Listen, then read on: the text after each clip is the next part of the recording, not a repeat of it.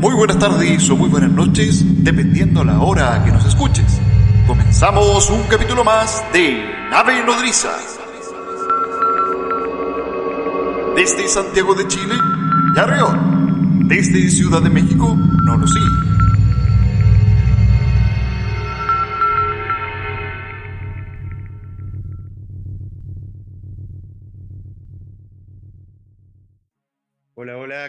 Queridos tripulantes de Nave Nodriza? Nuevamente nos vestimos de etiqueta esta oportunidad para presentarles a, bueno, primero que todo a mi querido amigo Nolosí, ¿cierto? Me estaba apurando yo a lo hecho, de hecho él los va a presentar de mejor manera. Eh, ¿Cómo está mi querido Nolosí allá desde México?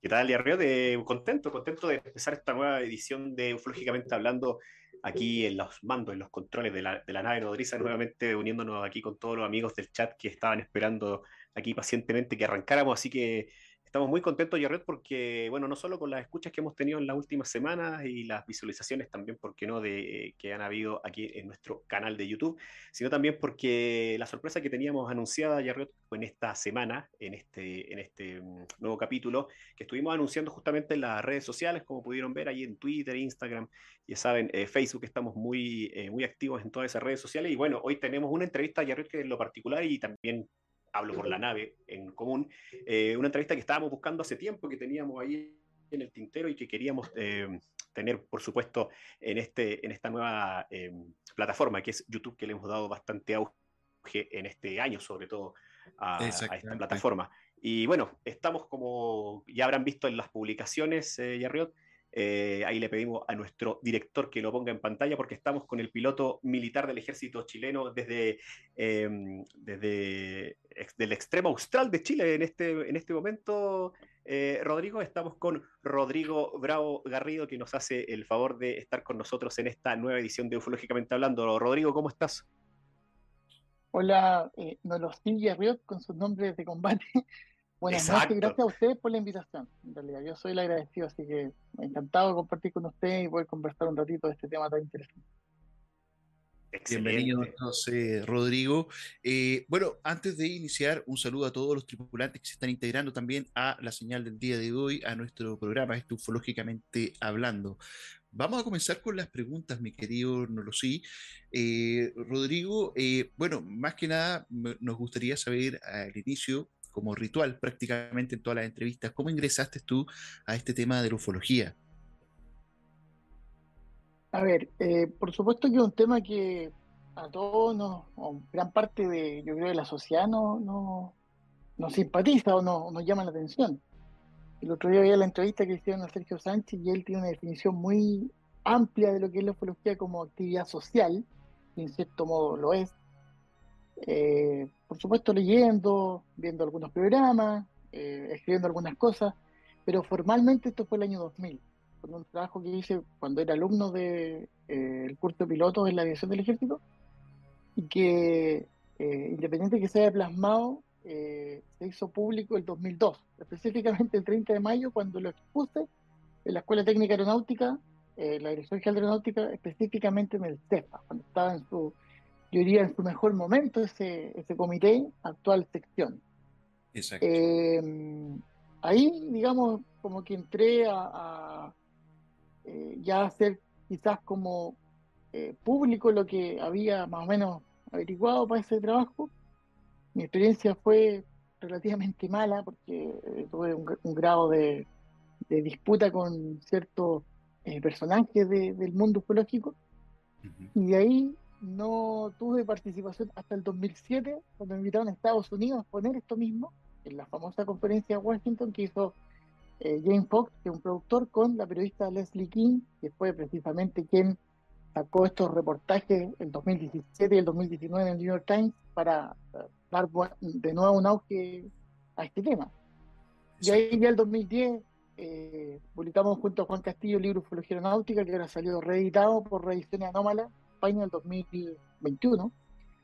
Eh, el 2018 escribí eh, Los extraterrestres muertos como una forma de eh, conjugar, por un lado, lo que había eh, recolectado para las famosas conferencias de Maipú, que se hicieron desde el 2012 hasta el 2016, y eh, 2020 o 2021, en realidad en febrero, publiqué El legado del nivel Ungo como ya la última publicación. Ahora estoy a puerta de sacar eh, otro trabajo que justamente es de casuística un poco más fresca como para, seguir hablando de este tema, más sumado a las cosas que han estado sucediendo en los últimos, yo diría, dos años que han sido bastante como llamativos e intensos. Y eso es lo que puedo yo decir, cómo partí, cómo, cómo me seguí desarrollando en, este, en esta temática. Perfecto. Antes de iniciar, ¿cuál, ¿cuál era tu percepción en cuanto al fenómeno, Rodrigo? Eh, a ver, yo en ese sentido, mm, no, me interesaba por supuesto, pero, pero siempre tenía una disputa con eh, algunos amigos que son ufólogos porque yo separo la creencia de lo que es el conocimiento. Es decir, eh, para mí el fenómeno es sumamente importante, pero en sí, no, no lo identifico con alguna de las potenciales causas o las famosas hipótesis con las cuales se ha trabajado desde prácticamente el año 50. Entonces, yo no descarto que algunas cuestiones que aparecen o que han sido casos como demasiado extraordinarios, por ejemplo, eh, el caso de la isla Robert en la Antártica el año 56, es una cuestión que si uno lo analiza, eh, obviamente tiene una connotación que perfectamente es plausible optar a la hipótesis terrestre. El problema es cómo lo demostramos. Entonces, mi percepción era absolutamente la misma de la que tengo hoy día. Es un fenómeno que es muy interesante, muy complejo en sí, y que a la larga son una multiplicidad de fenómenos.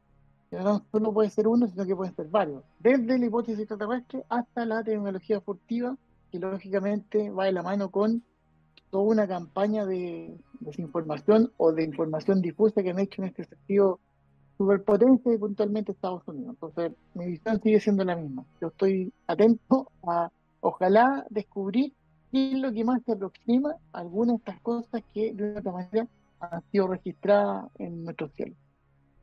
Exacto. Desde tu expertise, Rodrigo, como piloto, eh, se habla, bueno, mucho, y no solo de los pilotos militares, sino de los pilotos comerciales también, eh, de lo que implica es que este fenómeno sea también considerado eh, una amenaza aérea para justamente para, la, para los pilotos.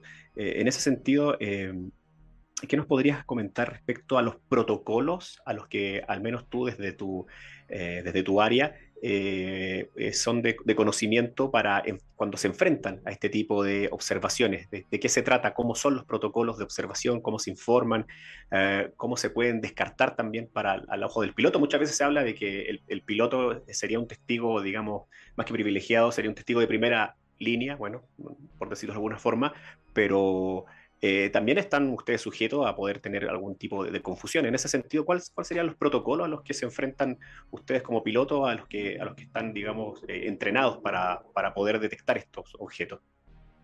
El protocolo, la verdad que no hay mucho. ¿ah? O sea, si uno lo analiza desde una perspectiva netamente reglamentaria aeronáutica, existen varios fenómenos que afectan a lo que es la, la operación aérea y yo lo menciono como fenómeno meteorológico, incluso astronómico, porque a veces la, percepción, sobre todo de noche, se pierde lo que es la profundidad, eh, fenómenos orográficos, de fauna, eh, en fin.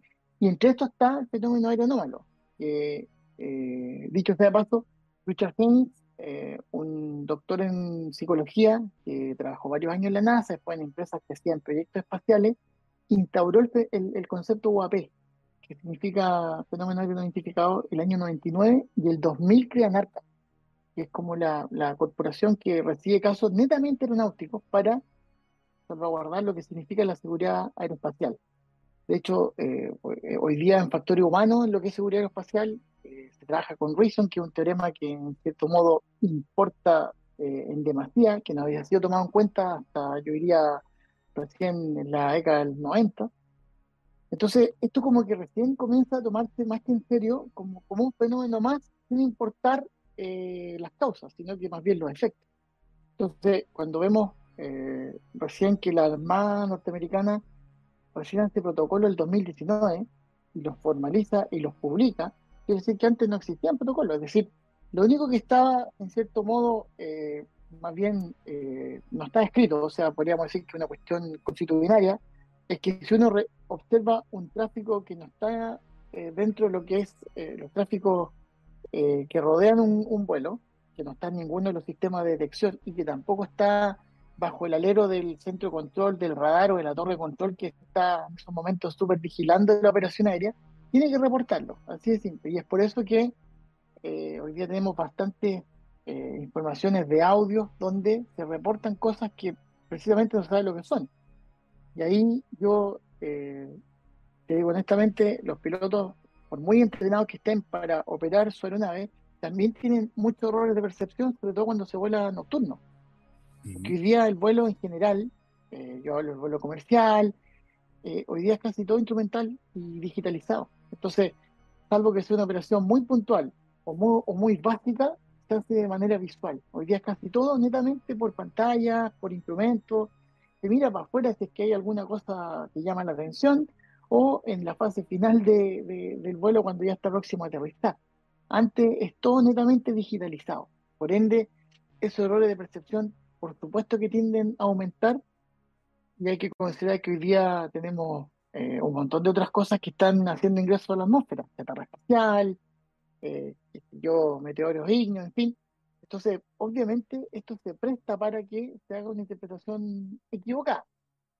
Sin embargo, hay reportes que llaman mucho la atención y que han sido íconos como para entender que esto es un peligro para la operación aérea. Y eso yo creo que hay que dejarlo como súper en claro. Eh, lo que sea, fenómeno anómalo en sí, es un peligro porque de una u otra manera puede afectar esa operación en curso. Da lo mismo cual sea, o sea, si es un meteoro, si es un otro tráfico no reportado, sin identificación, o incluso un, un, un platillo volador, lo que sea, es algo que está atentando contra la seguridad operacional de este vuelo. Y por eso es que, vuelvo a insistir, que estar escrito, procede el que se notifique y se reporte para ver si es que el centro control tiene eh, ese, ese tráfico en presentación. No es menor, pero antes de la pandemia, que es una reducción, existían 36 millones de operaciones aéreas al año. Uno saca la cuenta así como haciendo la, la, división por, por, por días, por hora, son 69,4 operaciones aéreas por segundo en el mundo. Por ende, el flujo de tráfico, si uno lo ve, de hecho pueden buscar en YouTube tráfico aéreo, es un verdadero panal cuando ve uno, por ejemplo, Estados Unidos, Europa, Asia, donde llegan todos los vuelos de madrugada y salen de noche. O sea, esa cuestión es impresionante. Y uno se da cuenta que ahí por eso dicen que el controlador de transitorio es la, eh, eh, eh, es la vega más estresante del mundo, porque obviamente para poder ordenar esa cuestión y que nadie se le salga de lo que estaba protocolizado, es sumamente preciso y requiere de una expertise que poca gente la tiene. Entonces, por eso se supone que de aquí al 2030 debería duplicarse esa cantidad de operaciones, porque el día sale más barato volar que ir por tierra o, más rápido, en fin. Eso requiere de nuevas tecnologías, eh, nuevos protocolos y entre eso está precisamente la notificación de este tipo de, anomalías. Antes de, Rodrigo, antes de, por así decirlo, de normalizar este tema de em, testificar o, llevar, digamos, este tema de los protocolos a seguir, ¿cómo, cómo es, el, por así llamarlo, la manera en que, se puede decir, como el piloto promedio toma casos, digamos, puntuales como catalogados como ovni. Eh, ¿Hay un prejuicio, digamos, que antecede, digamos, los sucesos? Eh, la, eh, de las personas que vuelan? Lo que pasa es que hay un prejuicio de que se toma una acción. Por ejemplo, el caso Manice el ejemplo más contundente de cuando un piloto se ve enfrentado a algo que no conoce y que está de una u otra manera interfiriendo en su vuelo, el tipo lo único que hace es cortar potencia y dirigirse a la pista más próxima, que fue el vuelo que venía, creo que iba desde, eh, no me acuerdo qué país, hacia las Canarias y, se desvió y aterrizó en Valencia. Entonces, ¿por qué? Porque vio una cuestión que lo empezó a molestar, lo siguió, después salió un avión de combate que verificó esa observación y que muy erradamente eh, ciertas alas escépticas trataron de ningunear al piloto porque tenía problemas psicológicos, que estaba pasando por una separación y ridiculizando la medida que tomó, que en el fondo fue la más acertada, simplemente vio algo que estaba fuera de su control y lo que hizo fue aterrizar. El caso Portomón en Chile del 88, donde un avión tiene que hacer un, digamos, una suerte de viraje medio escarpado para poder hacerle el kit a algo que se vino en contra. Está el audio en la página de CEFA o, en varias otras presentaciones, donde claramente después cuando uno ve el diálogo completo, esos pilotos conversaron con los pilotos que iban recién saliendo a Puerto Montt y al final se toma como talla. Oye, ¿qué vieron? Pura, impresionante, baja, y risas para allá, risas para acá. Entonces, eh, por un lado, mientras no se tome una acción que cambie lo que está establecido en lo que es un plan de vuelo, pasa a ser anécdota. Pero cuando ya toma otro ribete, cuando significa el aterrizar en otra parte, aterrizar de emergencia, en salirse de la ruta, en pedir ascenso, descenso y cambiar todo lo que está en su momento ordenado, ya se ve desde otra posición y hoy día eh, prima la seguridad de los vuelos. Por lo tanto, la decisión que toma un piloto, eh, sea lo que sea, lo que tiene que hacer y lo que hacen es salvaguardar que esa operación sea segura, nada más. Claro. Y en ese sentido, Rodrigo, ¿qué, qué tan, qué tan eh, cierto es esta idea que se tiene o comentarios que, a veces uno llega a escuchar que, a los pilotos, no sé si tú sabrás algo al respecto, eh, se les, em, en cierto momento, o siga pasando, no sé, se les, se les cierra, digamos, la puerta en cuanto a su trabajo por hablar de estos temas o se les ridiculiza. Eh, o sea, que tantos problemas se han enfrentado en el ámbito laboral cuando, cuando eh, llegan a contar algún testimonio de este tipo. Y de la mano también te quisiera hacer otra pregunta. Eh, muchas veces se dice que el ovni para que sea ovni se tiene que comportar como tal. Es una aseveración un poco tal vez ambigua desde cierto punto de vista. ¿Qué rasgo tendría que tener un objeto a ti como piloto para que te llamara la atención y pudieras descartar al menos en el primer momento de la observación? Bueno, eh, lo, relacionado con la primera pregunta eh, también es medio mitológico, es decir, eh, no, ajeno que hubiesen reportes, como por ejemplo, estamos hablando del caso de la Chile el año 88, a esos pilotos no les pasó nada, sino que simplemente con los años después se conoció esta experiencia, porque además participaron y lo vieron los mismos controladores, tanto del radar como de la torre control. Eh, hay un caso del famoso Japan Airlines que sobre Alaska también observa una cuestión muy extraña y que el piloto después lo comentó en un diario. Entonces, no, no, quizá el caso Manice, más que por, por, la propia línea aérea, fue, yo creo, ese piloto linchado en esa época no eran linchamientos virtuales, pero fue linchado por la prensa por los escépticos. Entonces, por los escépticos negacionistas, que el escepticismo no es malo, yo hablo del negacionismo en sí como casi una militancia dogmática. Eh, no, no, eh, eh, es, más mito que alguien lo haya iniciado porque reportó no. Eso no, no, es parte como de lo que significa el folclore que adorna este, este interesante fenómeno. En cuanto a lo que significa el comportamiento de ovni como ovni, yo creo que son tres cosas esenciales las que tienen que pasar como para que alguien vea o reporte algo que, que, está siendo observado primero a simple vista es que no esté en los sistemas de detección, ya sea en un, radar, un TICAS, que ve los tráficos colindantes, no esté en el centro de control. Eh, eso quizás como es clave. Segundo, que tenga un comportamiento errático. Ya con el tiempo uno se da cuenta cuando hay un, fenómeno meteorológico, un fenómeno astronómico, ya si tiene algo como por ejemplo lo denunció eh, Danilo Catalán, de una cuestión triangular que hace viraje en 90 grados a una velocidad que para una persona es imposible el año 79 o 78, eh, y ahí entramos en esa dinámica de que esta cuestión no es algo normal, esto no es un tráfico normal, no es una, no es una espacial, no es un prototipo de nave tipo el Blackbeard, no, no, no, cuestión es un poco más eh, quizás fuera de los cánones de lo que significa la aerodinámica. Si a eso le sumamos además que el reporte sea eh, no tan solo de uno, sino que de varias personas, es decir, que es una, cuestión súper importante, porque eh, una cosa lo puede ver un piloto solo, pero si además lo ve o, también es interesante. Y queda registrado, mejor aún.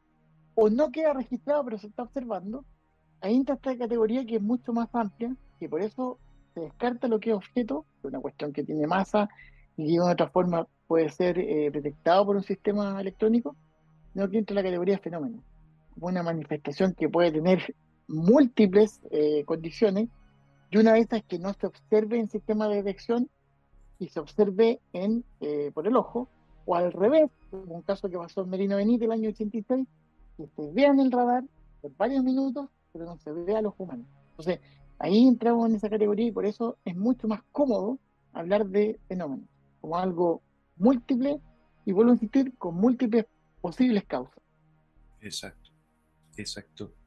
Rodrigo, eh, bueno, tú eh, comenzaste con, eh, voy a devolverme un poquito hacia atrás, que me quedé pensando en eso.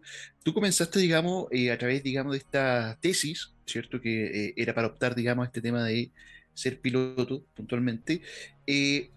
por una parte, tratar el tema, porque hoy día tú eres una voz reconocida tanto nacional como internacional con respecto al tema aeronáutico. No sé si tanto, pero sonaba bonito, pero déjame terminar la idea. no, pero más que nada a lo que quiero ir es que eh, tú igual vienes de una rama militar, ¿cierto? Por lo general, la tradición como más norteamericana, ¿cierto? Se ve eh, esta suerte como de confabulación o, eh, estigma, por así decirlo, a cómo lo, los que encubren las, ¿cómo se la información o protegen, digamos, los secretos militares, ¿cierto? Tú nunca has sentido tú como investigador o como, como Rodrigo Bravo, ¿no has sentido esa resistencia tanto con los pares, digamos, ufólogos nacionales e internacionales? Y lo mismo, esta visión que a lo mejor puede ser un poquito más libre o más, eh, porque tú igual mantienes lo crítico, pero dentro de todo es una temática que de alguna forma también como que sale un poquito a lo mejor de la rama castrense, por así llamarlo, ¿cierto? Eh, ¿Cómo te ha ido con esos dos mundos, tú hablando de este tema en particular siendo protagonista, ¿cierto? Sí, bueno, en ese sentido no he tenido ningún problema porque al contrario, me han autorizado a ir a este tipo de invitaciones como fue, por ejemplo, ese, la conferencia del 2007 en Estados Unidos. Eh, he participado incluso en un foro que se hizo en 2014 en Brasil, que lo hizo un amigo fallecido, Rafael Curi, donde se hizo un, verdadero simposio con la Fuerza Aérea Brasileña, porque ellos tenían muy latente el caso de eh, la Noche de los OVNIs del 86 que, para ellos fue eh, un, punto de inflexión. O sea, que el día siguiente salga el, jefe de Estado Mayor de la Fuerza Aérea diciendo, ¿saben qué? Efectivamente salieron cinco aviones de combate, habían 21 cosas volando y no sabíamos lo que era. Perfecto. O sea, eso, eso muestra en cierto modo esa transparencia que otros países no han tenido o que recién están teniendo. En el caso de Chile, Chile es una excepción a la regla y siempre vamos al revés de lo que es el mundo, en todo sentido. Nosotros Chile partió el año 78 con la Comisión Bravo, que dependía de la Dirección Meteorológica de Chile, investigando el fenómeno aeronómalo. El año 68, cuando el primer grupo de investigación fue, que era entre privado y, estatal, el grupo Soviet de Bélgica, o el CRIOVNI de Uruguay, el 79, nosotros ya estamos hace 11 años ya investigando, o, o así sin ningún problema, porque este comité duró hasta el 75, y después en el 97, producto del avistamiento de Arica de un avión del ejército precisamente, se crea el CEFA en octubre y, nunca se, nunca había censura respecto a ese tema, nunca había nada. O sea, ustedes comprenderán que el Cabo Valdés sufrió uno de los fenómenos más interesantes de la historia de la ufología mundial, el 25 de abril del 77 y el 18 de mayo lo estaba entrevistando Pablo Nakato. Se transmitió en la televisión abierta para todo Chile y para todo el mundo. Entonces, cuando dicen aquí puede haber un encubrimiento, la verdad que en absoluto, o sea, en este aspecto tenemos un, no sé si quiero hablar de relajo, pero una simplicidad para decir esta cuestión es raro o esta cuestión eh, no, no, no, cabe dentro de los cánones que conocemos y no hay ningún problema y, eso ha permitido que Chile sea en ese sentido un país, no quiero decir ufologizado, pero sí como que ve esto de una perspectiva muy distinta o como lo hacen otros países como Estados Unidos, donde claramente ahora recién viene un destape, una confirmación oficial, yo en 2007 fui a este congreso donde se firmó una carta y, todos firmamos de que le pedíamos claramente a la autoridad norteamericana que reconocieran que existía un fenómeno aéreo no identificado, da lo mismo el origen. Resulta que ahora sale la declaración del Pentágono en el Congreso norteamericano el 25 de junio del año pasado, donde reconoce esto y como que no pasó nada, o sea, como que a mí me extraña esa, después de haber escuchado por, por décadas eh, oye, necesitamos que se reconozca, bueno, lo reconocen y como que sigue todo igual, o sea, no, no, no hay una evolución respecto a eso. Y hace un mes atrás o menos, eh, el Congreso eh, firma un documento que el presupuesto para el 2023 crea un grupo, crea un grupo multidisciplinario nuevo, que ahora además va a investigar fenómenos que vengan del mar, o sea, más encima, ¿ah? y no se calienta, o sea, como que a mí me extraña este comportamiento, eh, yo diría, eh, ufológico, eh, ufológicamente hablando, como el programa de ustedes. Me, extraña porque los investigadores estaban más encantados con la fantasía de lo que era el misterio, y mm. cuando esto se destapa como que ya les descuadra eh, eh, su esquema, o simplemente ya no le creen este el cuento el lobo. Fue tanto lo que se, se bloqueó respecto a esta información que cuando se oficializa, ya nadie lo cree, que, que, también puede ser una posibilidad. Entonces, a mí me sorprende esta, este comportamiento ufológico tan pasivo frente a acontecimientos tan importantes como los que hemos visto en los últimos dos años. Exacto.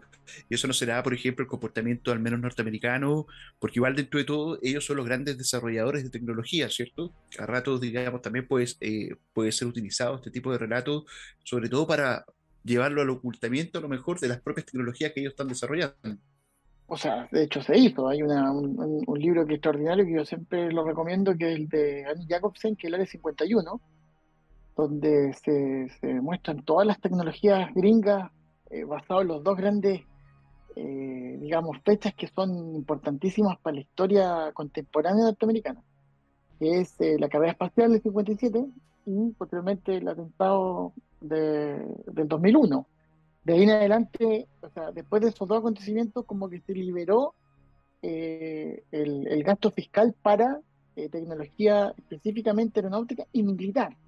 Entonces, cuando hoy día analizamos eh, cuáles son las razones por las cuales se está haciendo esta como apertura, o cuál es el enemigo potencial que de una u otra manera hay que cubrir, porque esta cuestión, estamos hablando que en un momento era la Guerra Fría, en otro momento era lo islámico, pero hoy día, en realidad, no, no, si uno lo ve, Claro, todos dicen, no, es que China ha desarrollado tecnologías que son increíbles, pero Estados Unidos sabe exactamente lo que tienen los chinos. esa cuestión no, es algo así como que, estamos descubriendo la pólvora.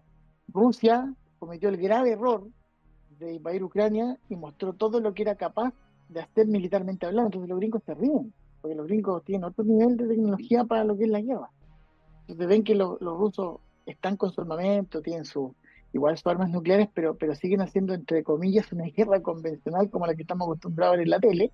Entonces los gringos están muertos la risa, ya no, es tema para nosotros.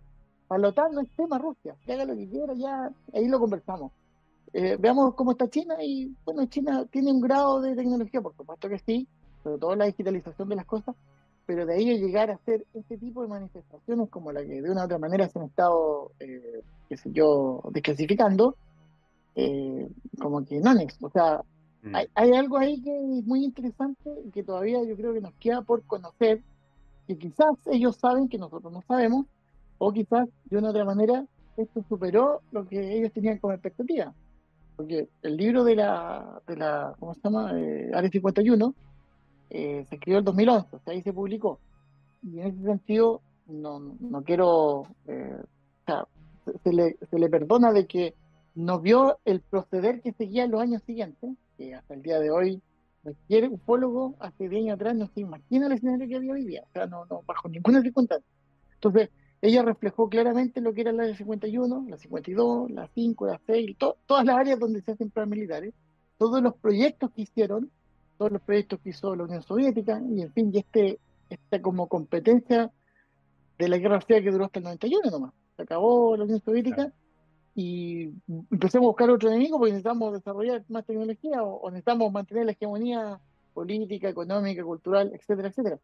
Entonces, eh, cuando ya la ficción supera la realidad, ahí hay que preocuparse y hoy día yo creo que por eso están más o menos preocupados, porque ya esto como que está fuera de sus cánones, o a su vez, los congresistas norteamericanos, si bien hay que ser súper eh, específico en esto, los senadores son 100, para el tremendo país, eh, la Cámara de Representantes tiene 485, o sea, si uno lo analiza, son pocos para lo que es la dimensión de cuántos habitantes tiene Estados Unidos, ya cacharon que ese tiempo estaban mintiendo con información que era muy reservada y había muchos despilfarros recursos, entonces hoy día están como poniendo la máquina respecto a eso. Entonces, yo creo que hay las dos lecturas, hay que estar atento a qué acontecimientos vienen a continuación, porque esto está sumamente dinámico, todos los días aparece algo nuevo, o cada cierto tiempo, cada ciertas semanas, y mientras aparecen, al mismo tiempo desaparecen y aparecen otras noticias y como que el mundo sigue como que no ha pasado nada. Exacto. eso me llama mucho la atención. Sí, es verdad. Y en ese sentido, cuando, cuando salió toda la noticia que destapó el Leslie King y, con, el, con el incidente del portaaviones Nimitz y pudiste eh, tú como piloto eh, observar las imágenes del, del Go Fast, del Tic Tac, eh, cuando pudiste ver esas imágenes captadas desde tecnología, bueno, una gran tecnología como la tecnología estadounidense, que llevó a la, conmoción mundial respecto a, lo que se estaba observando y a las reacciones de los pilotos, al menos con esa información y la que salió posteriormente, y sobre todo con las imágenes, ¿qué te pareció? ¿Cuál es tu, visión? ¿Cuál es tu mirada respecto a la imagen, a, cómo se, también se desarrolló la noticia? Porque también se habla de una narrativa que está teniendo Estados Unidos eh, llevando la, punta de lanza con el, tema ufológico, como queriendo de alguna manera eh, colocar el tema ufológico desde su punto de vista. Eh, ¿Cómo viste esa noticia? ¿Cómo viste las imágenes? ¿Qué te parecieron? ¿Te parecieron realmente interesantes que, los comportamientos de los objetos? La verdad que no. ninguno de los objetos tiene un comportamiento que no diga esto es extraordinario. Es decir, los tres videos pueden tener una explicación netamente convencional. Eso eh, yo creo que no está en discusión. El punto es eh, que aquí hay dos cosas claves. Uno es cómo se obtuvo esa información. Y aquí aparece un personaje muy interesante que es Luis Elizondo, que de una u otra forma trabajó en lo que era el Pentágono como inteligencia. Él dijo que había estado a cargo del ATIP, que este comité que partió el 2007 y terminó el 2012, pero por lo que vemos ATIP no tuvo resultados porque si después salen eh, la misma agrupación que, que, lideraba, eh, ¿cómo se llama? Elizondo con Tom DeLonge, que el, el To Star Academy, salen pidiendo estos videos para poder desclasificarlos y entender de qué se trataban y analizarlo, quiere decir que el ATIP no sirvió para nada. Entonces, esta es la primera. La segunda es que eh, después sale el propio Pentágono desmintiendo a Elizondo de que él no en el ATIP, sino que trabajaba en inteligencia de defensa. Entonces ahí tienen que llegar a algún acuerdo porque Elizondo debe haber dicho, bueno, ustedes me están dejando en ridículo, yo voy a contar algunas cosas, ya no te vamos a molestar más, entonces no lo molestaron más, porque hay que entender la dinámica gringa, o sea, eh, hay que ser súper objetivo, sea, no, no antigringo, eh, hay que ser objetivo y estudiar un poco la historia de Estados Unidos para entender el comportamiento de Estados Unidos como una superpotencia y como fue en su momento el Imperio Romano, aquí hay una serie de otros que no sé, más o menos entender escucha, lo que escribió Paul Johnson, como para entender la dinámica, el mismo Salvador Guiner con la historia del pensamiento social, cómo Estados Unidos llegó a ser Estados Unidos. Partamos de esta base. Y cómo necesita o requiere de ciertos elementos para mantener esta hegemonía en todos los sentidos. Yo les dije, militar primero que todo, cultural, económico, en fin. Eh, eso yo creo que es clave. Después cuando ya sale de, del escenario Elizondo, y empiezan los congresistas a decir, oye, pero aquí esta cuestión, a ver, no, nos cuadran las plazas. Y no empezamos a, pedir información y la Marina norteamericana se destapa. Y uno ahí se da cuenta de que hay un problema mucho más profundo entre la inteligencia naval y a su vez la CIA, que siempre trabajaba en coordinación con la Fuerza Aérea Norteamericana. Entonces empezamos a, sumar 2 más 2, 4 y nos empiezan a cuadrar un montón de cosas que, eh, pucha, hay que empezar a entender esta, esta dinámica para más o menos comprender cuál es el objetivo de esto. Yo más o menos estoy tratando de, comprenderlo porque todavía no, no, alcanzo, pero lógicamente aquí hay una cuestión que es muy cierta, que es que eh, ciertos eh, congresistas, de lo mismo, yo incluso pensaba que era una posición del partido eh, de oposición del gobierno actual para, en cierto modo, hacer ruido porque el gobierno estaba haciendo quizá un par de cosas que no eran adecuadas, como volver a colocar tropas en Somalia, ¿no es cierto? Después de, tener la experiencia de, la caída del Cornero, eh, no retirar las tropas de Medio Oriente, eh, estar siempre en tensión de nuevo con Corea, con Corea del Norte, con Rusia, pero no, aquí me di cuenta que la cuestión era transversal, o sea, aquí hay algo un poco más allá, y yo insisto que los congresistas norteamericanos están conscientes de que hubo un despilfarro de recursos o hay cierta información y cierta tecnología que ellos eh, en realidad no tienen acceso. Y eso para los tiempos en que vivimos, para la, globalización, que hay, es decir, el tener la información absoluta e inmediata, no se condice. Entonces, los tipos están pidiendo explicaciones y están pidiendo explicaciones en serio. No, la Marina llegó y dijo, bueno, esto es lo que nosotros tenemos, estos no son nuestros protocolos, esto es lo que vamos a hacer, estos son nuestros casos, porque después de estos reportajes eh, en el informe del año pasado salían 144 casos, de los cuales uno tuvo explicación. Hoy día hay más de 400. Entonces, a mí no me vengan con cosas. Un piloto es F-18, que ya está probado en combate, que hay varias guerras, no se va a prestar pase el ridículo diciendo que vio una cuestión que en realidad no puede identificar y que le da miedo. No, Por muy millennial que sea el, tipo, no, no se va a prestar para esto con el nivel de profesionalismo que tienen eh, esos, eh, esos pilotos, esos militares. Esos... Entonces, aquí hay una cuestión muy interesante que yo creo que todavía no logramos eh, comprender porque faltan todavía piezas del rompecabezas.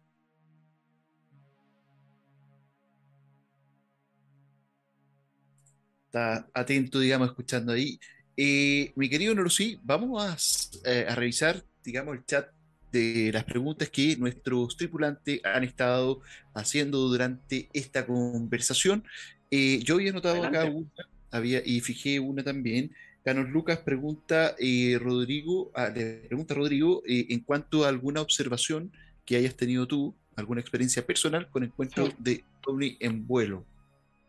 Sí, tuvimos una del 2012 que la, he contado varias veces. Eh, afortunadamente íbamos 14 personas, entonces no, no fui solo si no me quedo callado, pero aquí fue en el palesteo.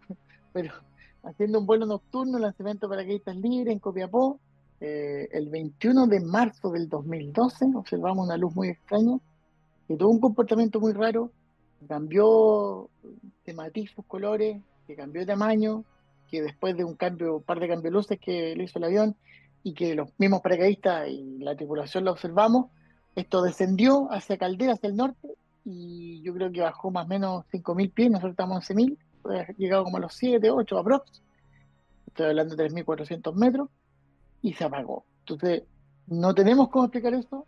Eh, los cuatro de la tripulación nos separamos después que aterrizamos en desierto de cama para hacer los informes en los informes coincidimos en todo, en los movimientos, en los colores, eso se lo hicimos llegar al, al CEFA, está el audio, está todo, porque también lo tuve que reportar en vuelo. Eh, y la verdad que fue una, una muy buena experiencia porque yo que había revisado varios audios previos a eso, eh, yo no entendía cómo estos gallos no eran capaces de sacarle unas fotos. Era algo increíble.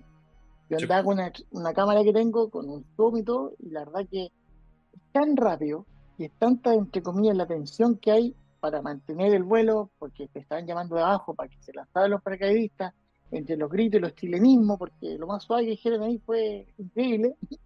Y, esa dinámica, mientras también volaba el avión, lo que menos me acordé, o cuando ya esta cuestión se apagó y después que lo reporté y todo, me acordé que andaba con la cámara. Entonces, ahí entendí qué pasa cuando hay casos como, no sé, comentamos recién, de Puerto Montt o otros más actualizados, donde claramente, perfectamente se puede sacar un celular. Hay un video, de esto de un avión, no sé en qué país, pero es en, América Latina, que viene un avión y en el, en el TICAS observan algo y después esta cuestión pasa por el lado, que puede ser un globo meteorológico, puede ser otra cosa, pero lo logra y el tipo saca el celular y lo logra filmar. Bueno, para poder hacer eso, eso tiene que ser observado varios minutos antes porque lo mm. contrario es tan rápido, hay que entender que un avión comercial vuela casi 800 kilómetros por hora, eh, eh, el caso 12, que el chanchito que yo volaba en ese momento, estábamos volando a 100 nudos, o sea, 180 kilómetros por hora, pero igual es una velocidad que de una u otra manera, para el punto que necesitábamos pasar para lanzar los paracaidistas, se hace muy corto, muy rápido. Entonces, sí o sí, no tengo posibilidad de poder hacer otra cosa más que ver esta situación y manejar lo que es el vuelo que estaba haciendo. Entonces, eh, como experiencia me sirvió mucho para, para comprender lo que se vive cuando se observa algo y cuando después se reporta. Increíble, muy buena la historia. Otra pregunta que hace Luis Emilio dice, pregunta de todos los casos chilenos, ¿cuál consideras que es el más relevante y por qué? Em, a ver, depende del punto de vista. Si es del punto de vista aeronáutico, el caso Puerto Montt y porque claramente está el audio, está la experiencia, está la observación de los pilotos, de la torre y del centro control.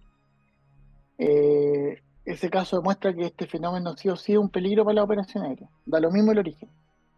Eh, el otro caso, obviamente, que estoy escribiendo sobre eso, es uno que me tocó eh, investigar en un grupo que se hizo multidisciplinario cuando era colaborador externo del CEFA, que fue la Academia de Guerra de la Fuerza Aérea del 2012 hay un caso que a mí me extraña que los casos más interesantes no se conozcan o se hable poco de ellos.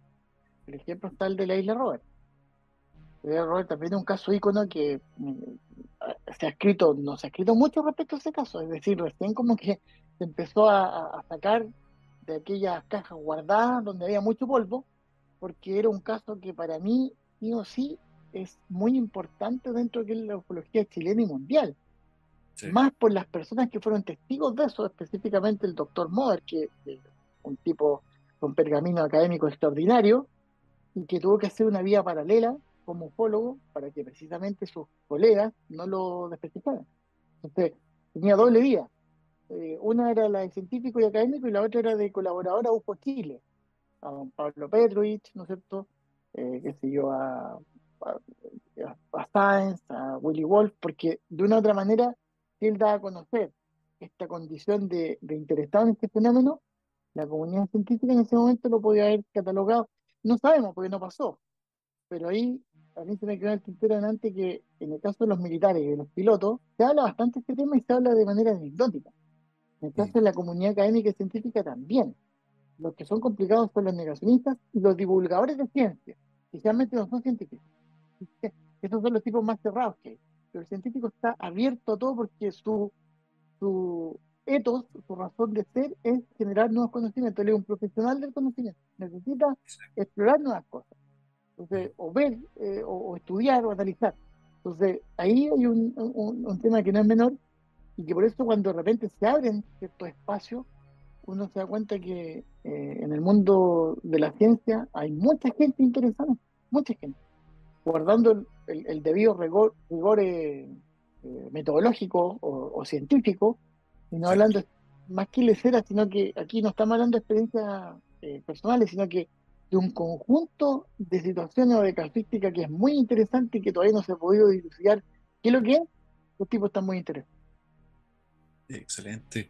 Acá hay otra pregunta de eh, Observador de Cielos. Chile pregunta, ¿crees que acá en Chile se pueda dar una audiencia pública como ha ocurrido en Estados Unidos, Canadá, Brasil y Japón?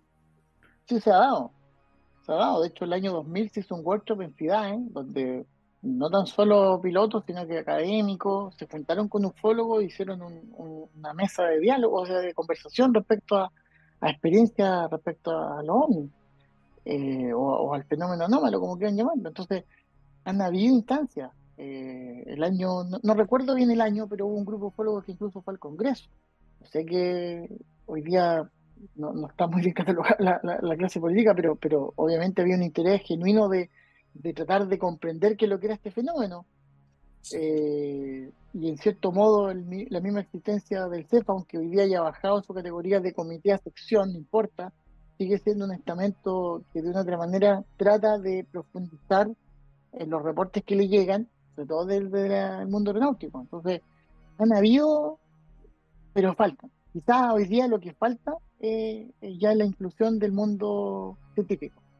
Mm. Siendo que ha estado, pero no con quizás la, la, fuerza que uno espera o el interés que de una u otra manera está bastante oculto, eh, falta una, una, cosa así, falta como que eh, se, se, revisen los eh, casos más importantes que hasta el día de hoy no tengan una explicación y tengan la suficiente evidencia como para poder discutirlo en un comité multidisciplinario. Yo creo que eso es lo que está hoy día faltando y ojalá se haga lo antes posible.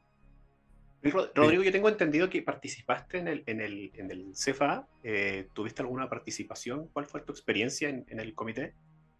Bueno, a mí me invitaron, o sea, desde que expuse el año 2002, igual siempre estuve en contacto porque me hice muy amigo de Gustavo Rodríguez, que me ayudó de forma extraordinaria con lo que era la, la, investigación que me, me, inició en esta cuestión.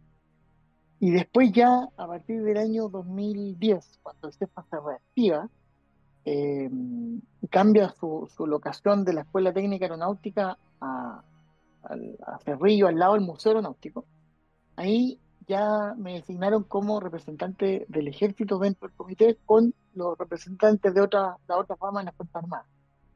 Eh, entonces me tocó participar en las reuniones que se hacían, yo diría, cada cuatro o cinco meses, seis meses, depende del año, y directamente en la investigación de algunos casos, como fue el caso de la Academia de Guerra, que fue el 2012, fue el 3 de septiembre del 2012.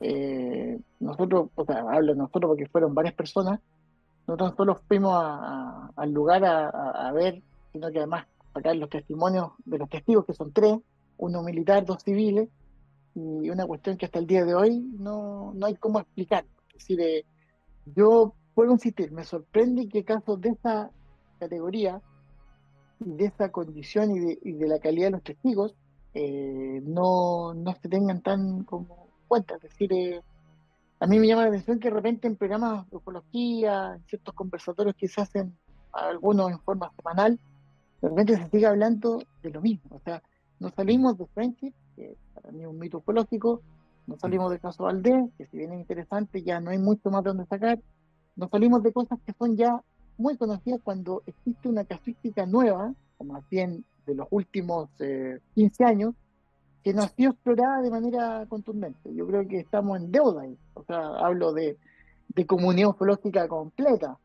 Y bueno, quizás será un desafío, no lo sé, no sé si generaciones nuevas que van a tomar esto tendrán el trabajo, la dedicación y la paciencia de poder ir a eh, rescatar esos, esos reportes que son muy interesantes y que no sé, no entiendo cuál es eh, el motivo porque no, no, no son más conocidos. Quizás, bueno, no voy a hacer un spoiler, pero lo que estoy escribiendo y, voy a sacar eh, próximamente va a ser, entre otras cosas, casos como ese donde son desconocidas ciertas anécdotas o ciertas interacciones entre los testigos y los que investigábamos. Entonces, ahí quizás este, este refresco ayude como para un poco homologar lo que está pasando afuera, porque afuera, eh, si bien tú nombraste los tres reportes que son 2004 y 2015, eh, abrió una caja de Pandora y nos estamos encontrando con, hoy día hay 400 reportes, de ahí hay que hacer toda una, eso lo dan los gringos, pero un trabajo de selección, cuáles son los que realmente vale la pena tomar y profundizar, bueno, aquí pasa lo mismo. Entonces, yo espero que eso suceda en los próximos años. Tengo acá hartas preguntas, de hecho, Rodrigo. Eh, bueno, primero voy a comenzar con un saludo de don Sergio Sánchez, que nos está escuchando ahí. Un saludo desde San Bernardo, el comentario. Gran valor, Sergio Sánchez. Un, Gran valor, exactamente. Un, genio de la ufología. Un grande, un grande Sergio Sánchez. Un libro extraordinario. Yo he leído dos de los cuatro que tiene y, la verdad que ahí tenemos un debate pendiente con respecto a la posición de Carl Jung, pero eso lo vamos a hacer con un cafecito. Mira, ofrecemos a este, este programa para, para ese debate, por si acaso, ¿ya? Para que... No, porque con Sergio somos amigos, no podemos... Tengo que conversarlo ahí con... No creo que sea un café con pena, pero un café. Me traté de aprovechar de la situación. No lo logré, pero se intentó. Don, acá, Canon Lucas dice, ¿qué opina eh, Rodrigo sobre el caso de los paracaidistas de Maipú? Bueno, yo tengo mi, mi, visión en el sentido que aquí hay pocos analistas de imágenes, digamos, que, realmente hagan la pega. Uno de esos es Marcelo Moya. Marcelo Moya eh, es o era, no sé, el analista de imágenes de la agrupación Ayón. Exacto. Y, Marcelo Moya, que es el analista de imágenes de Ayón, no ha recibido nunca el video en bruto para poder analizarlo en profundidad. Entonces, lo que tenemos hoy día, lo que, lo que salió en el programa OVNI, lo que salió en ciertos eh, matinales, pero nada en concreto. Entonces, para mí es un caso que no es que esté abierto, sino que no está investigado como corresponde. Porque puede ser que si se investiga como corresponde, quienes son los analistas de imágenes, que están especializados en esa área, formal o informalmente a lo mismo, eh, den su, su derecho. Va a decir, bueno, esta cuestión no tiene explicación, o esto es algo que estaba flotando ahí, le metieron más color, no sé. Pero, pero está en deuda eso. Y ahí hay un tema. O sea, este caso, por ejemplo, y el caso de, de del ovni de ¿cómo se llama la, la laguna que está en, de Talca para arriba? Del, no, se llama la laguna del Maule, se llama donde está la represa. ¿No es Colbún? Colbún, el caso Colbún, tampoco lo ha podido analizar en profundidad porque no tiene el video original Marcelo Moya, quien es para mí uno de los mejores analistas de imágenes chilenos, para poder decir si esto es o no es. Entonces, como, como queda abierto estos casos, no, este caso está abierto, no, no es que esté abierto, no está bien investigado, para poder cerrarlo o efectivamente después de un análisis profundo, dejarlo en no identificado. Comentario de Rodrigo Lago. Vaya que es agradable escuchar a alguien que domina el tema y que habla sin tener la necesidad de sentarse en el trono del experto dueño de la verdad. Se agradece el relato de don Rodrigo Bravo. Es un mensaje que va para ti, Rodrigo. Muchas gracias. no, aquí un servidor nomás. Viviana Muñoz eh, le pregunta eh, cuál es su opinión con respecto al proyecto Galileo. El proyecto Galileo de Avilov, ¿no es cierto? Exacto. Eh, bueno, yo, insisto que Avilov fue un adelantado a su época. Si él hubiera publicado su libro en el año 2022, no le hubieran hecho bolsa por especular, porque lo que hizo fue una especulación, y su libro extraterrestre lo dice, él propuso una hipótesis para un fenómeno astronómico que salía de los cánones normales de lo que significa un cometa. Entonces, cuando él se vio absolutamente eh, vapuleado por sus colegas, dijo, bueno, esta cuestión hay que profundizarlo, voy a, intervenir en esto. Entonces, obviamente que tiene un, seco de sensacionalismo, quizás un poco más vinculado con algunos medios de comunicación que han hegemonizado un poco la investigación mí, pero bueno, si está Vilov ahí, eh, se puede esperar cualquier cosa. Yo en ese sentido eh, pienso que es un proyecto que hay que dejarlo que, como, como la frase tan común que escuchamos nosotros, dejemos que las instituciones funcionen. bueno, aquí dejemos que el proyecto muestre sus resultados. Una vez que lo muestre, nosotros nos sentamos a discutir, ya cuando leamos si queda algún informe, algún, alguna publicación formal, eh, algún reporte, algún libro, lo que sea, y ahí vemos que efectivamente estaban en lo cierto, siguen con la especulación tan propia de la ufología, o descubren algo que en realidad nosotros no sabemos. Perfecto. Acá la última pregunta, que es del señor Bot Consciente, dice, ¿cuál es su percepción del movimiento internacional que indica que se haría pública la existencia del fenómeno e incluso de contacto con ellos? Lo que que el movimiento internacional es una cuestión súper eh, ambigua. Eh, la ufología es una pseudociencia, está eh, llena de investigadores autodidactas como nosotros.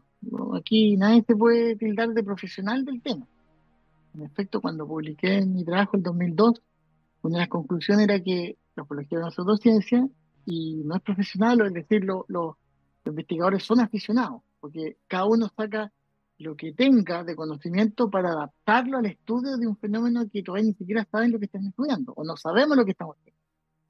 Y yo sufrí el bullying, ni siquiera bullying, sufrí el ataque directo a algunos investigadores que poco más que me trataron de, no sé, de cualquier cosa, porque yo venía a, no respetar su eh, profesionalismo respecto a este tema. Yo llevo, un gallo me dijo, yo llevo 20 años estudiando este fenómeno y nadie me viene a tratar aquí de, aficionado.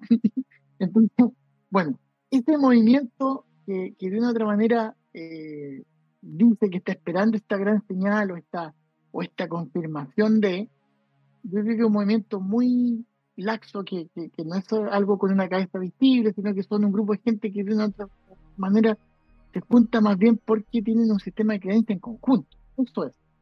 Ahora, efectivamente se reconoce, eh, yo creo que antes que se reconozca un contacto, es más factible que reconozcan que Marte hubo vida, por ejemplo. Y va a pasar tan pena como que ahora se reconoció que el fenómeno es real, porque de una u otra manera lleva harto tiempo trabajando, o que se van a disponer recursos para investigarlo. Eso va a pasar absolutamente colado porque eh, los tiempos en que vivimos, como que las noticias no son muy eh, analizadas en profundidad. Es decir, eh, y lo conversamos en un principio, la guerra de Ucrania fue, uno veía, no sé, yo veía los, partidos de la Champions y veía ahí, no la invasión y era toda la, o, de repente hay gente que hacía un TikTok por las víctimas de Ucrania. O sea, ese es el concepto que hoy día se tiene con respecto a lo que es eh, eh, una guerra, cuando la realidad es mucho más cruda. Después ya pasó ese tema y hoy día estamos preocupados de cosas, estamos preocupados de Qatar y de, cosas más. Como dice un, un, un, investigador español, que necesidades, que de una u otra manera cubren esta carencia espiritual que vivimos hoy día en los tiempos modernos. Yo no, no, no, no, no extremo mucho de esa apreciación porque de verdad estamos en tiempos que, son súper difíciles de poder agarrar de alguna manera. Eh, no, no, no, no veo un poco tan, tan errada esa, esa, percepción. Eh, yo no sé si este movimiento eh, por la, el contacto o la confirmación del contacto sea algo eh, muy concreto. El proyecto Galileo puede de una otra manera quizás dar luces respecto a, a, si o no tiene un grado de, de certificación, pero vuelvo a insistir, eh, el problema de la ufología es que no sabe lo que está estudiando. Y eso es lo más grave de todo. No tenemos idea de qué estamos estudiando. O sea, hay cosas raras, sí, hay. Eh, hay a estas cosas raras, sí, pero no es una tabla así casuística muy eh, prolija. Nos damos cuenta que unas observaciones o unos registros son absolutamente disímiles a otros de otros sectores del mundo, en fin, entonces algo no cuadra. O son muchas cosas o la interpretación en general es muy errada y eso yo creo que hay que empezar a homologar para tratar de entender qué es lo que hay detrás de este fenómeno. Exactamente. Eh, ahora sí la última pregunta eh, de Cris Muñoz Figueroa pregunta eh, si alguna institución de tanto de la aviación lo ha tratado o, cualquier rama del ejército lo ha tratado de callar por sus investigaciones en cuanto al fenómeno ovni, si lo han amenazado otro tipo de organismo. No, para nada, al contrario, no, no, o sea, eh, en efecto he tenido todo el respaldo para ir a distintas partes del mundo, he participado en distintos foros, he conversado con gente vinculada a este tema, eh, bueno, acá en lo que es América, en España, no, no, no tengo ningún inconveniente, al contrario. Eh, lo que sí, por una parte, a veces me, he recibido cierto malestar por, por, algunos investigadores que son más bien de la, la creyente, más bien fanáticos, una cosa así. Y por supuesto, algunos amigos que son negacionistas, que es como voy a insistir, una cuestión más bien dogmática que, es bien como difícil de, de Es decir, eh, yo creo que el negacionismo, eh, flaco favor le hace a, la ufología y a, y a otras a otras eh, ciencias en desarrollo, protociencia. La ufología no es una ciencia, una pseudociencia, pero, pero sí permite poder sacar muchas cosas de otras áreas del conocimiento y bueno, eh, los negacionistas le hacen flaco favor, o sea, al contrario, generan un, anticuerpo contra lo que significa eh, eh, la comunidad científica. Pregúntele a, ¿cómo se llama? A, pregúntele a, ¿cómo se llama? A Jack Valeno. Claro, Esto es una pregunta, pero va por parte por parte de mí. Eh, lo que pasa es que, bueno, en, la última, en una de las últimas entrevistas que le hicimos a Francisco Ortega, él hablaba sobre la existencia de una base secreta en Chile, una suerte de área 51, eh, esto supuestamente estaría ubicada en el norte. ¿Esto sería parte de folclore ufológico nuevo? ¿O es algo que tú escuchaste o has escuchado en algún momento? No, lo que pasa es que, a ver, eh, no, no, no, Ortega nos falta la verdad, al contrario, dice una cuestión que es cierta. En el norte existe una P51 que es la, eh, eh, el área prohibida. No, o sea, no, no es 51, es P10. La, si ustedes van a un mapa aeronáutico, cualquiera, no sé si se pueden, yo creo que incluso se pueden eh, descargar las cartas aeronáuticas de navegación chilena. En el norte, desde más o menos la quebrada de Camarones, al sur de Arica, hasta Antofagasta, eh, un poco más hacia el este de la línea costa, ya está el LPI, que es en el fondo de la cordillera, existe la Papa 10, que es la área o zona prohibida 10, donde está prohibido volar, porque es una zona donde se hacen ejercicio y se hacen práctica y vuelos por parte de la Fuerza Aérea. Entonces, todos los vuelos, tanto comerciales como civiles, tienen que ir por la línea costa. Para poder entrar a la Papa 10 se requiere una autorización, autorización por parte de más que la división de aeronáutica, en la Fuerza Aérea.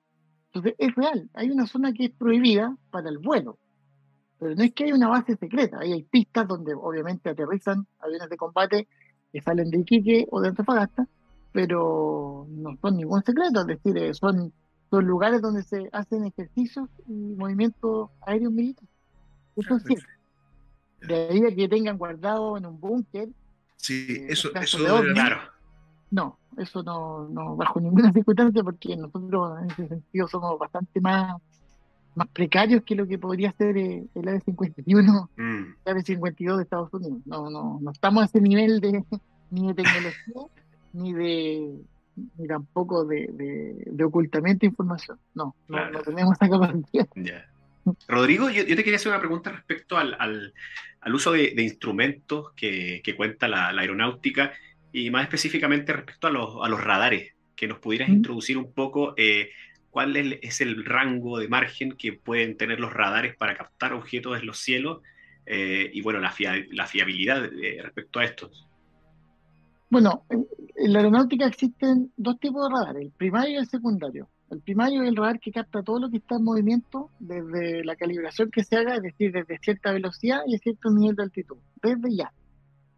Y el secundario es un radar que sí o sí es codificado y que es el que hoy día se ocupa finalmente. Y es un radar que emite una señal para que un equipo que está arriba del avión, que se llama el transponder, tiene una clave y ese equipo recibe la señal y además le contesta. Entonces el radar tiene la, en la pantalla, el controlador del radar tiene la información a la vista, el tráfico, y al lado una cajita, no sé cómo llamarlo, donde está la información de qué avión es, eh, cuál es la matrícula, eh, cuál es la altitud y la velocidad que lleva en esos momentos desarrollando. Entonces, eh, en algunas partes se ocupa el radar mixto, que es primario y secundario, para observar vuelos que no tengan ese transponder encendido o algún tráfico que ya sea un globo, pero que vaya desde cierta velocidad hacia arriba, donde está calibrado, para poder identificarlo. ¿Por qué? Porque, claro, de repente puede haber, o sea, es muy extraño, pero puede haber un eco falso, puede haber una, una traza que no corresponde, puede haber un, globo meteorológico que vaya más bajo de lo normal, y esto puede meterse y, se puede observar. Pero por lo general está el radar secundario eh, permanentemente y Chile está radarizado completo. Hay que entender que Chile tiene, eh, no sé, creo que eran 32 millones de kilómetros cuadrados de espacio aéreo, con cinco regiones de información de vuelo distintas. Entonces, por lo mismo, eh, Chile está radarizado casi completo. Y eso, eh, para poder tener esa radarización y ese ordenamiento de los tráficos, la forma de hacerlo mucho más expedita y yo diría más bien, no sé si ordenada, pero por lo menos que que permita este ordenamiento de los tráficos es a través de este radar secundario que te digo yo. Por eso, de repente, si hay una observación de algo y le pregunta al piloto, oye, eh, ¿te tiene el radar? Y si el radar está en el modo secundario, no va a observar ese, entre comillas, objeto que está observando visualmente eh, la tripulación de la aeronave. A menos que tenga el radar primario o tenga eh, la modalidad de ambos, es que está permitido en ese en este sistema de radar asociado a esta región de vuelo. Es que me, acordé que en el caso de, los ovnis de Brasil, de la noche de los ovnis de Brasil, pasaba creo que algo similar, que la persona, eh, el controlador en, radar sí los podía ver, eh, no, al revés, el piloto lo veía y el controlador aéreo no. Claro, generar parte de ese problema? ¿Se pudo haber generado? Lo que pasa es que ahí, claro, igual ellos jugaron con la duplicidad de los radares, primario y secundario. Pero el tema está en que esto ahí quedó demostrado de que a pesar de tener radar primario, esto era una cuestión etérea, es decir, sin una materia o masa o algo así, sino que eran simplemente fenómenos luminosos, o conocidos como Fafaiker, la historia nuestra antimalén, como quieran llamar. Eh, y eso, de una otra manera, no es perceptible por un radar. Eh, yo creo que ahí se dio esta condición y claramente hay un avión de los, de los cinco que salieron incluso antes de entrar a, la fase final de aproximación a una de las pistas, estaba rodeado de estas bolitas de luz. El piloto lo comentó abiertamente. Entonces, eso permitió que mira después esa conferencia de prensa el día siguiente, porque ya, ya no se podía negar una cuestión que era visible por no tan solo la tripulación, sino que por gente en las ciudades, por la gente de, tránsito aéreo, es decir, eh, era algo ya más bien eh, observable por varios. Y ahí es donde se genera este problema, porque al ser observado por varios, ya no se puede mentir. Es decir, hay que reconocerlo. Listo. ¿Qué es lo que es? Y los brasileños muy hábilmente dijeron, no tenemos idea. Pero está. Genial. Bueno, eh, Rodrigo, bueno, compartirte, o mejor dicho, comentarte que en el chat del el día de hoy, eh, comentarios muy positivos hacia tu persona, hacia tu presencia, digamos, en, en nuestro programa acá, Voz Consciente, dice, qué grato escuchar al gran Rodrigo Bravo, tremenda persona, muy culto y tremendamente simpático. Todo un gusto a esta hora. La gente está, pero muy, muy agradecida, digamos, de tu presencia. Quería comentártelo porque has causado excelente. y, por mi parte también, yo estoy como muy interesado, porque es como llevar la conversación ufológica a otro nivel, ¿cierto? A un nivel, podríamos decir, hasta técnico, por así llamarlo, ¿cierto? Así que muy, muy agradecido de, de cómo de tu presencia acá en la nave, estimado Rodrigo. Ha sido una velada totalmente interesante, de cómo y con una profundidad totalmente distinta. Bueno, muy, muy agradecido por, por haberte tenido acá, Rodrigo. No, gracias a usted. La verdad que yo soy el, que está eh, en agradecimiento y quiero aprovechar de pasar el dato de que eh, a través de Twitter, yo tengo un Twitter donde pueden descargar eh, mis libros. Eh, sí. En ese sentido está El extraterrestre muerto, el ufología aeronáutica, pueden ir directo a la página de Revisión Anómala. Y ahora, cuando se cumple el aniversario de Altamirano, voy a también dejar libre el libro de El de Miguel Lungo, que es en el fondo un libro homenaje Gabriel Altamirano, que es uno de los precursores de la ufología chilena. Entonces, en ese aspecto, eh, a mí me gusta que la gente pueda leerlo porque en realidad esto tiene que ser discutido. Yo no soy dueño de la verdad, al contrario. Eh, de hecho, los extraterrestres han muerto. Una de las cosas por lo que ya cuando salió la tercera edición lo, dejé libre, y en ese sentido es, una gran posibilidad de que yo recibí la retroalimentación porque ahora viene el tomo 2 al próximo año que en cierto modo tengo que corregir algunas cosas que en el tomo 1 eh, dejé quizás como en el aire o por algunos aspectos, algunas personas dicen que fui un poco sarcástico, otros dicen que me faltó profundidad, otros dicen que fue muy profundo y que querían algo más liviano, es decir, vamos a tratar de dejar contento a todo el mundo con una cuestión más, o menos equilibrada. Eh, no porque haya matado a los extraterrestres, sino que porque de una otra forma a mí me gusta hablar en serio este tema. Eh, eh, la hipótesis extraterrestre ahí se analiza en la línea de tiempo desde que se generó el año 90 con Plutarco hasta lo que hoy día podemos conversar con, como dice el gran Sergio Sánchez, con lo que son la, la, teoría de las religiones contemporáneas, es decir, de los sistemas de creencias actuales. Entonces, eso es por una parte ajeno a lo que hoy día hemos conversado técnicamente de un fenómeno anómalo muy interesante. Entonces, es bueno separar la agua y hacer esta demarcación porque va a llegar un momento en que esto hay que sentarse a conversarlo en serio. Ya no, tenemos que esperar que un avión se caiga o se le rompa un ala para que se hable que hay una cuestión extraña. Entonces, voy a apuntar a eso y esa es mi gran aspiración de aquí a un futuro, ojalá no muy lejano. Buenísimo. De hecho, eh, eh, nosotros tenemos por ahí una anécdota con, con, tu libro. Bueno, no sé si una anécdota, pero una historia de un viaje que yo hice a Chile. Debe tener, ¿cuánto tendrá eso ya? Perdí la cuenta del, de la vida con tanta pandemia, pero debe, tenido, debe tener unos cuatro años más o menos. Yo me acuerdo que en alguna ocasión nos encontramos con, una ufología, con ufología aeronáutica. Eh, de hecho, eh, lo estaba vendiendo la hija del coautor con la que tú hiciste ese libro. Y yo fue la primera vez que vi que me sonó tu nombre y, y, bueno, y que hablaba de ufología aeronáutica, era uno de los primeros, o creo, no sé si sigue siendo de los pocos primeros libros que eh, hablaba o tocaba el tema de ufología aeronáutica en Chile y me llamó bastante la atención y me quedó muy marcado. Entonces después como, fíjate cómo son las cosas, o sea, me, llama la atención después de, ese encuentro con ese libro, eh, junto ahí con, mi amigo Yarriot, eh, tener acá en el programa, estar conversando contigo y las interacciones que eventualmente tenemos también ahí vía Facebook, me parece como súper llamativo y, y, bien interesante. Em, o sea, quería recordar eso porque es como, que me vino un flashback de lo que fue ese momento. Me acordé también, exactamente. ¿Te acuerdas? ¿Te acuerdas que lo... La portada. sí, la, portada, exacto. Exactamente. Sí, esa portada la hizo, la diseñó en ese momento Mario Valdés, que también es un investigador que tiene su trayectoria respecto a este tema. Eh, y ese, este, esta portada o este, digamos, la imagen es la representación del caso que dio origen a la investigación que me tiraron en el año 2000 fue el caso de Citation 2 del ejército, que pasó el 27 de marzo del 2000. Eh, una cuestión alargada blanca voló durante un minuto y medio al lado de un Cessna 550, o sea, un Citation 2. Eh, viste paciencia de las seis personas que iban arriba, no tan solo los pilotos, sino que los que iban atrás, el ingeniero vuelo, en fin. Bueno, ese caso fue el que dio origen a este trabajo muy lo tengo muy latente porque el, mm. secretario de estudio de ese momento, que era como el jefe de carrera, eh, que día eh, afuera en una aerolínea comercial, eh, después de que fue a Estados Unidos, eh, me llamó por teléfono. Me dijo un chileno, me dijo, ¿a dónde llegaste tal por cual gracias al trabajo que, te diré?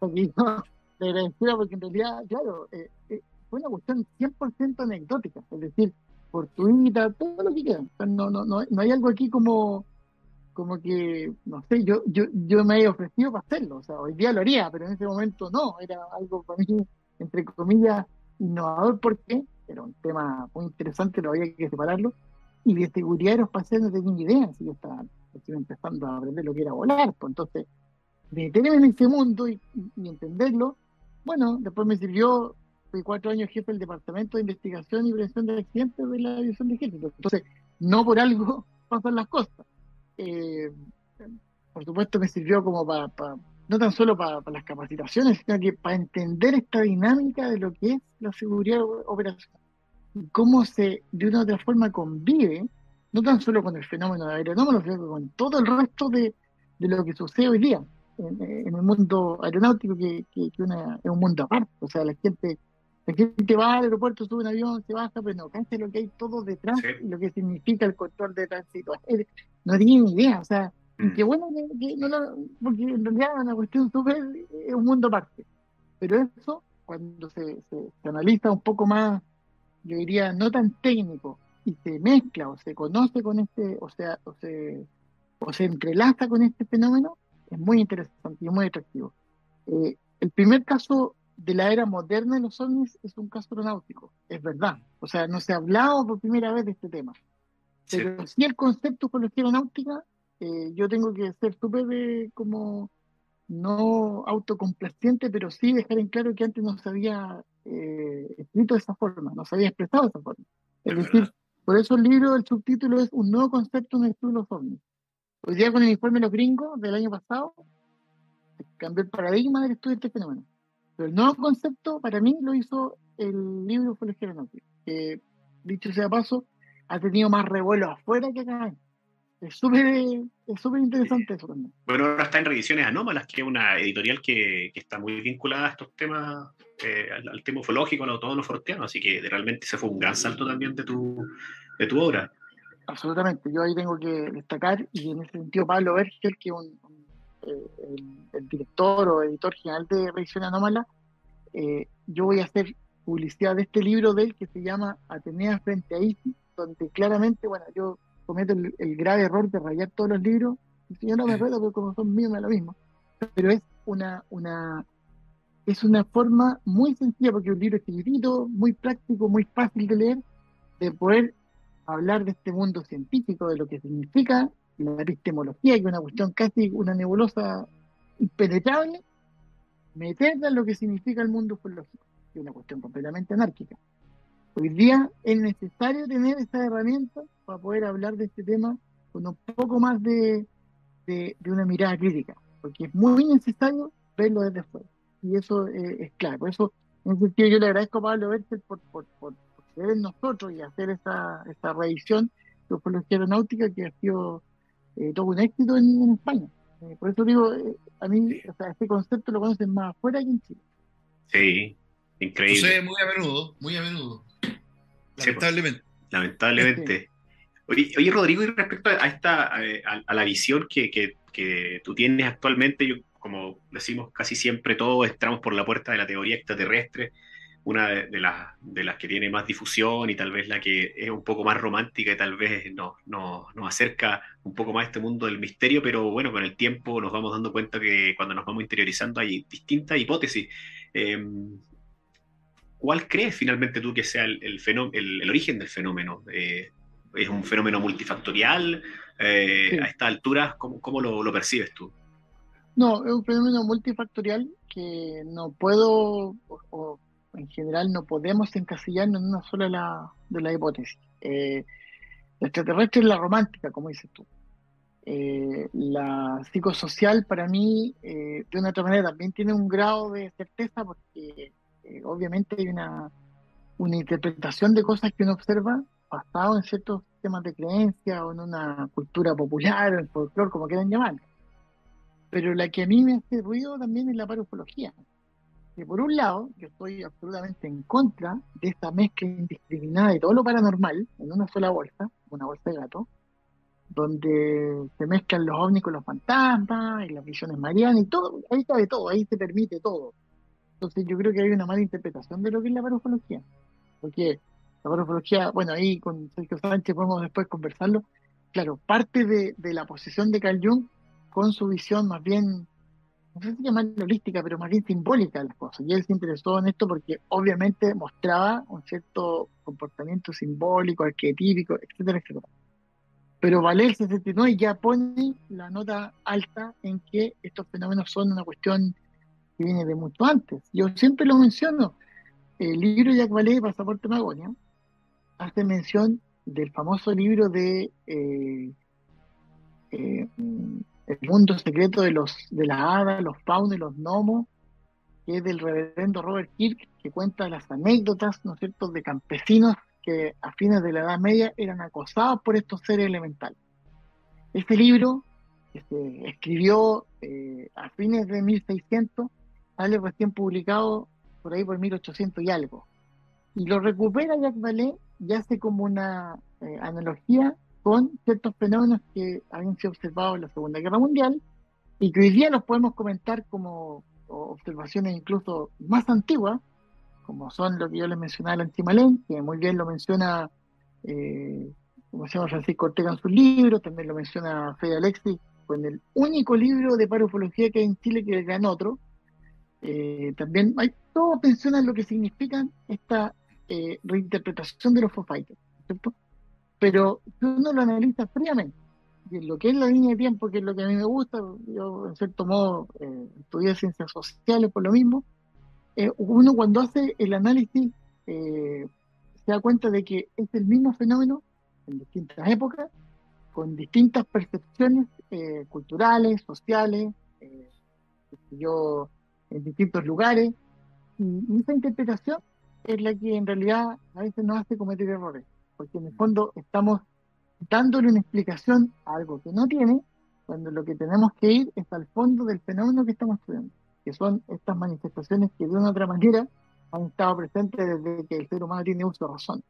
Sea lo que sea, da lo mismo, pero están presentes ahí. Y estos textos, al hacer esta separación lineal, uno se da cuenta que han estado presentes.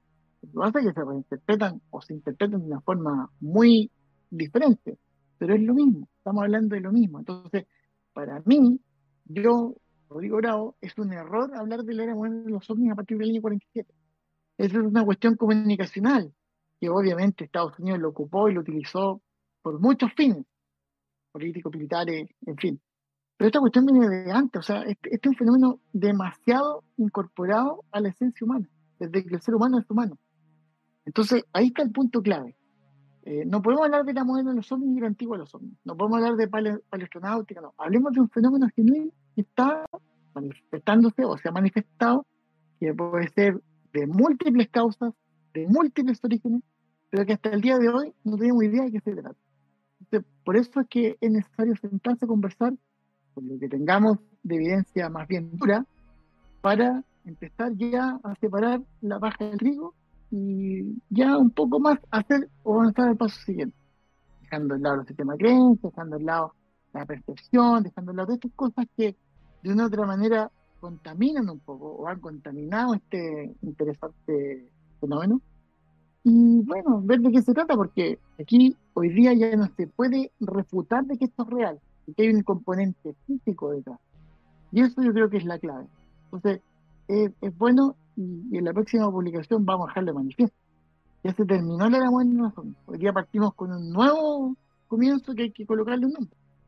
Y eso aquí hay, pega para futuro para poder sentarse a, discutir.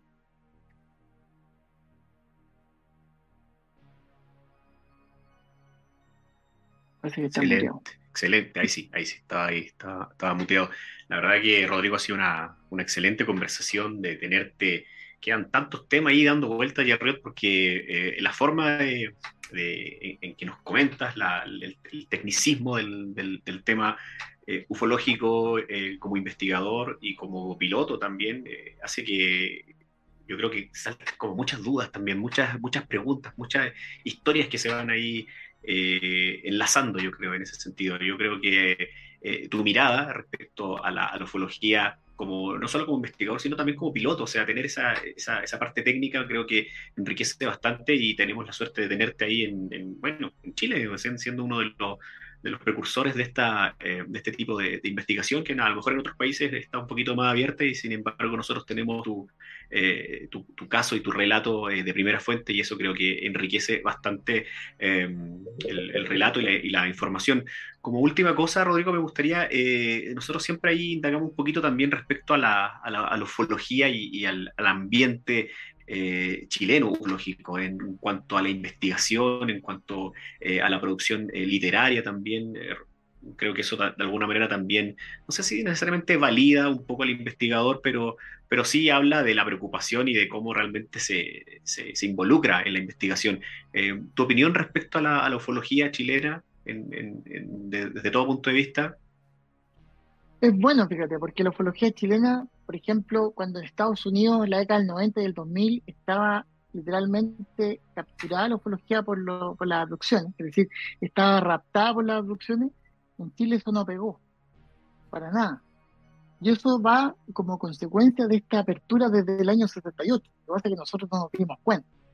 Como hay una apertura absoluta, eh, o más bien una transparencia absoluta, porque cuando pasó el, avistamiento del 85, sea o no el Globo 1000, inmediatamente salieron voces autorizadas, como fue Gustavo Rodríguez, controlador de tránsito aéreo, a decir que eso, de una u otra forma, eh, hasta ese momento tenía explicación, y que había sido detectado por el radar, y que en cierto modo eh, fue uno de los pocos ovnis a nivel global que ha sido transmitido en vivo, ajeno que fuera después explicado. Lo hizo Estado Gigante. Entonces, nuestra, nuestra visión ufológica yo creo que es mucho más eh, aterrizada y concreta en comparación con otros países. Haciendo que acá igual hay un sistema de creencias asociado, eh, hay, o se han formado ciertos grupos que no, no, quiero decir que son peligrosos, pero, pero hay algunos casos como muy puntuales donde han habido consecuencias, pero en general no, no y, y, la gente que investiga esto todavía tiene, tiene esa, esa visión sana eh, eso es súper interesante. Acá en Punta Arenas, por ejemplo, hay un grupo que se llama UFOPUC, que el día 24 de septiembre tenemos una, un, conversatorio donde se va a homenajear a Eugenio Bamonde, y además esta agrupación va a tomar el nombre de Eugenio Bamonde, el investigador magallánico, y uno ve que hay una sensatez en lo que es investigar el fenómeno que hay detrás. No hay intención de, de, de connotación pública, de menos de lucro, o sea, al contrario, el ufólogo chileno es, una persona que gasta hablar de su bolsillo para tratar de investigar algo que está ahí, o que, o que por último cree, sanamente. No hay estas confrontaciones que incluso vemos en otros países donde hay estas demandas de por medio, o sea, una cuestión mucho más agresiva. Aquí como que, a pesar de todo, igual de repente se juntan los caros hacer una fa, o sea, no, no, no es, no, no es esa, esa pugna.